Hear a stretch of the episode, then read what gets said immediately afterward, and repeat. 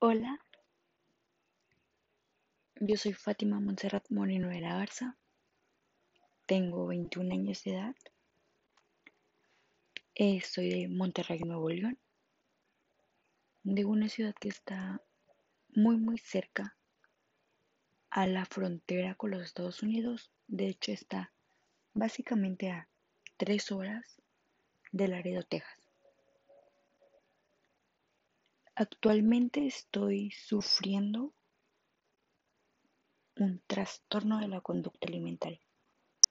Más bien estoy en proceso de recuperación de un trastorno de la conducta alimentaria. Este proceso no es un proceso sencillo, no es un proceso que del cual me, me guste mucho hablar. Sinceramente, duele mucho recuperarte de algo que muchas de las veces para que tú mismo te des cuenta que estás sufriendo de ese mal, por así decirlo, realmente creo que hoy en día mucha, muchas, muchas personas sufren este tipo de, de trastornos y sinceramente no nos queremos dar cuenta el daño que te puede llegar a hacer. ¿Por qué? Porque sinceramente si en este momento que yo me pongo a pensar con cabeza fría, qué es lo que ocasiona un trastorno de la conducta alimentaria, pues generalmente lo ocasiona un detonante. Este detonante puede ser ciertas situaciones, pueden ser situaciones familiares, situaciones académicas, situaciones personales y muchas, muchas situaciones que nos rodean, redes sociales y demás. Pero sin embargo,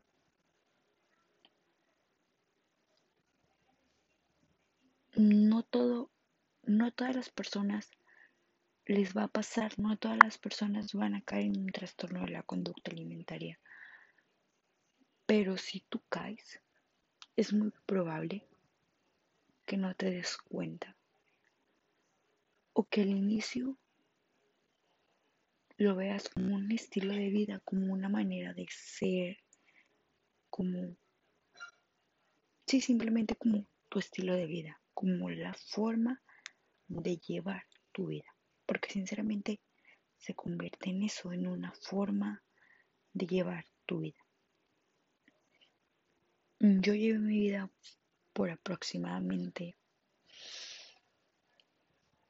en un trastorno por cerca de dos años. Dos años muy difíciles, pero también de mucho aprendizaje, donde mi vida cambió súper drásticamente. O sea, yo tenía sueños hace dos años sueños muy diferentes de lo que ahora tengo, hoy 2021. Hace dos años me percibía como otra Fátima, como otra persona, con diferentes metas, con diferente manera de ver la vida. Hoy 2021 soy una Fátima renovada, una Fátima que tiene sueños sumamente diferentes a los que tenía hace dos años. Sin embargo, la Fátima de hace dos años, al ver este cambio brusco de su vida, agarró su trastorno como un salvavidas para no afrontar aquello que tanto le dolía. Dejar esos sueños para avanzar y, y construir otros sueños que hoy en día veo que, que fue lo mejor y que aún me cuesta, realmente me cuesta ver todo lo que he ganado en estos dos años, todo lo que he conseguido, las personas que he conocido, las experiencias vividas. Me cuesta mucho. Me cuesta reconocer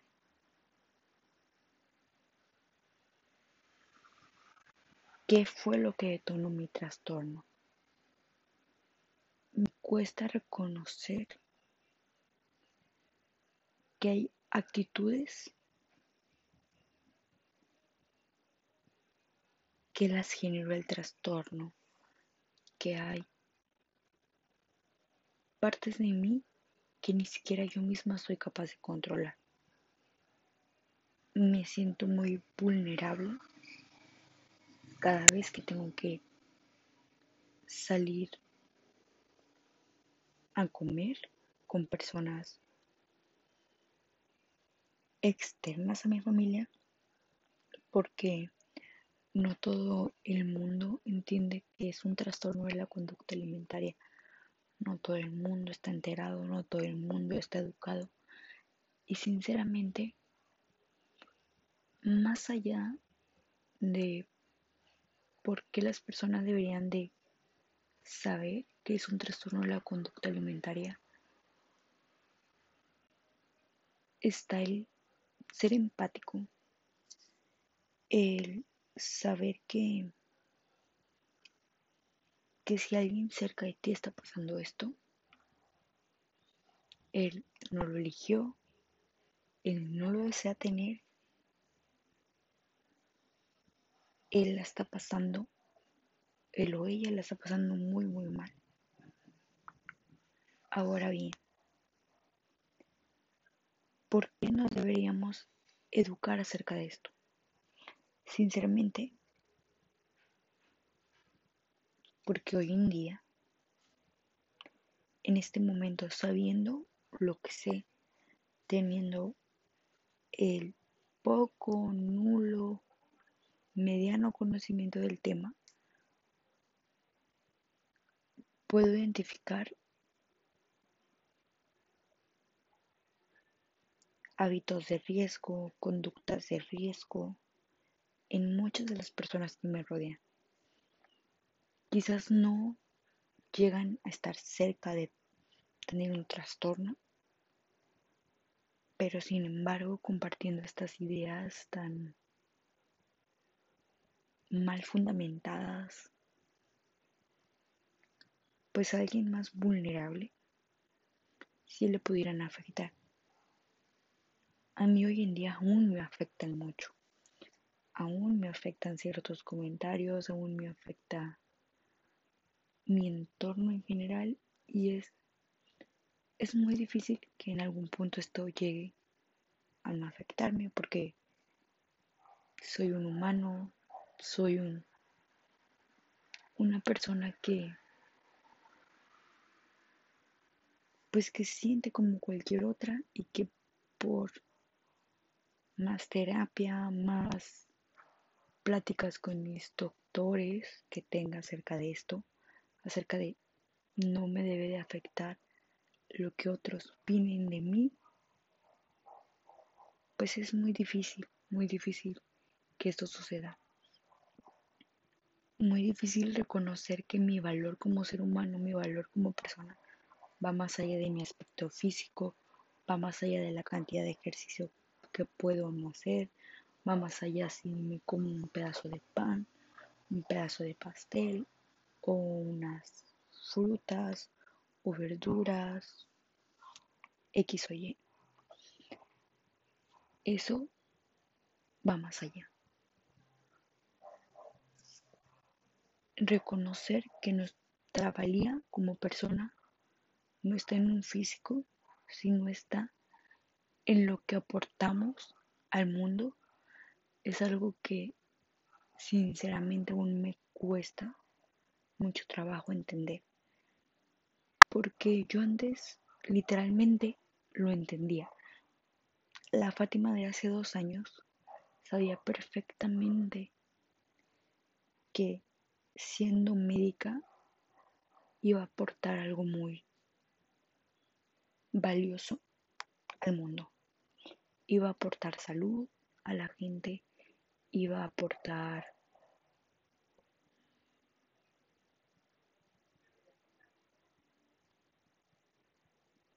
pues sí, básicamente salud, vida, humanismo, alegría a un paciente, no solo a este paciente, sino también a su familia, a, a todo su entorno.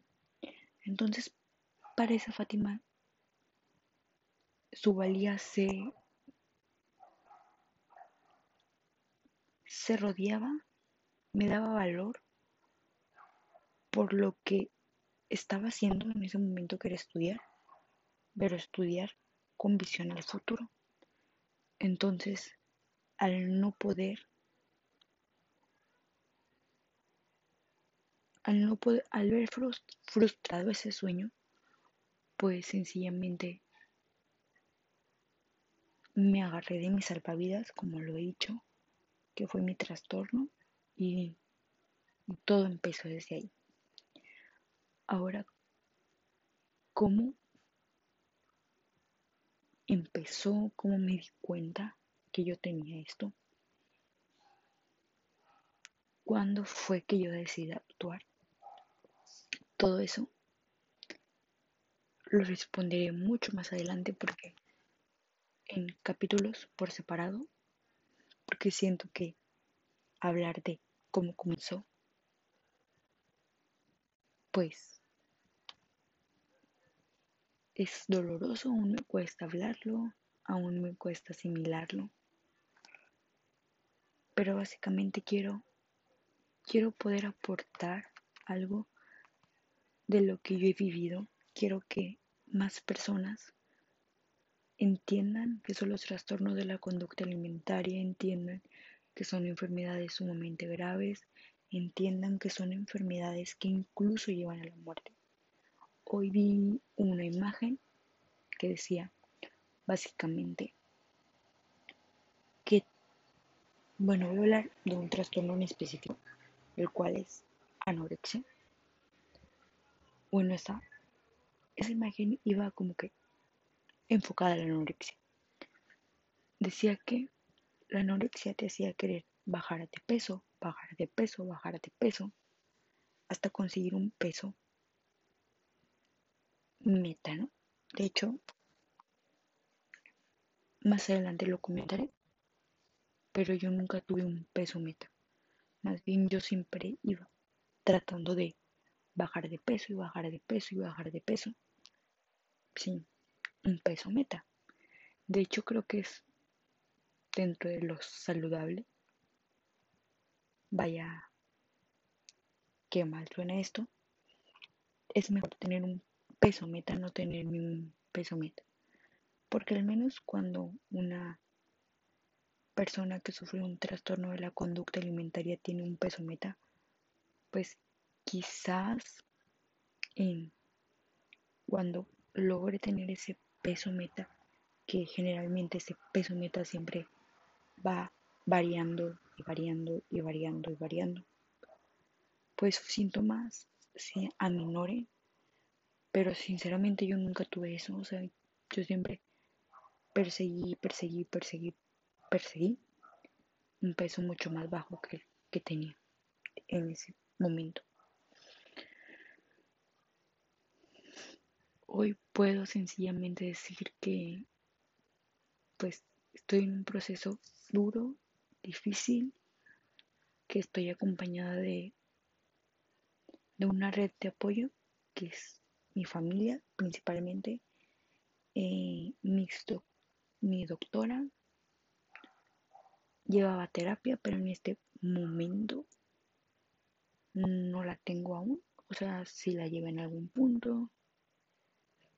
Y les digo que para mí me cuesta mucho, mucho trabajo hablar, hablar de lo que me pasa, hablar de lo que me sucede, hablar es muy complicado. Hablar sobre mis situaciones con la comida es sumamente complicada. Hablar de mis sentimientos al comer, hablar de todo lo que me rodea al momento de comer, son situaciones que me, me ponen muy nerviosa y por eso me es muy difícil llevar una terapia. Pero también eso trataré de retomarlo y de comentarlo en otro episodio. Espero que tengan un buen día, que puedan lograr todas sus metas, aprovechar este día, o si lo escuchas en la noche, que puedas descansar. Adiós.